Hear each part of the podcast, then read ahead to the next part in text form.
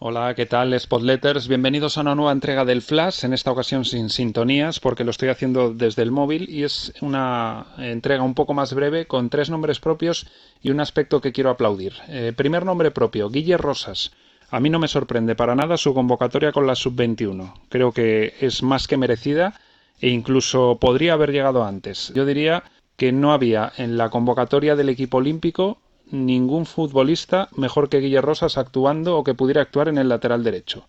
De hecho, fue lo primero que pensé cuando se veía partido tras partido en esa cita en Tokio que la selección española carecía de alguien en el lateral derecho, que como no podía estar, incluso en los juegos, Guille Rosas. Y lo que sí me sorprende es que no haya llegado un interés serio, alguna oferta, no sé, alguien que, que se interesara por, por Guille, de segunda o incluso de primera división. Segundo nombre propio, Álvaro Vázquez. Parece ser que esta vez sí va a poder eh, el Sporting desprenderse de él, que va a salir a la India eh, después de una puja de varios clubes de esa Superliga y creo que puede ser el movimiento determinante para que el Sporting pueda aspirar a algo más en esta temporada. No cuenta para, para David Gallego, no tiene gol y si a cambio de la salida de Álvaro Vázquez llega alguien con gol, bien sea delantero, bien sea un extremo, derecho en este caso es lo preferible, pues creo que el Sporting gana y mucho. Y el tercer nombre propio es Johnny. Empiezan a salir cada vez más rumores de que puede llegar al Sporting.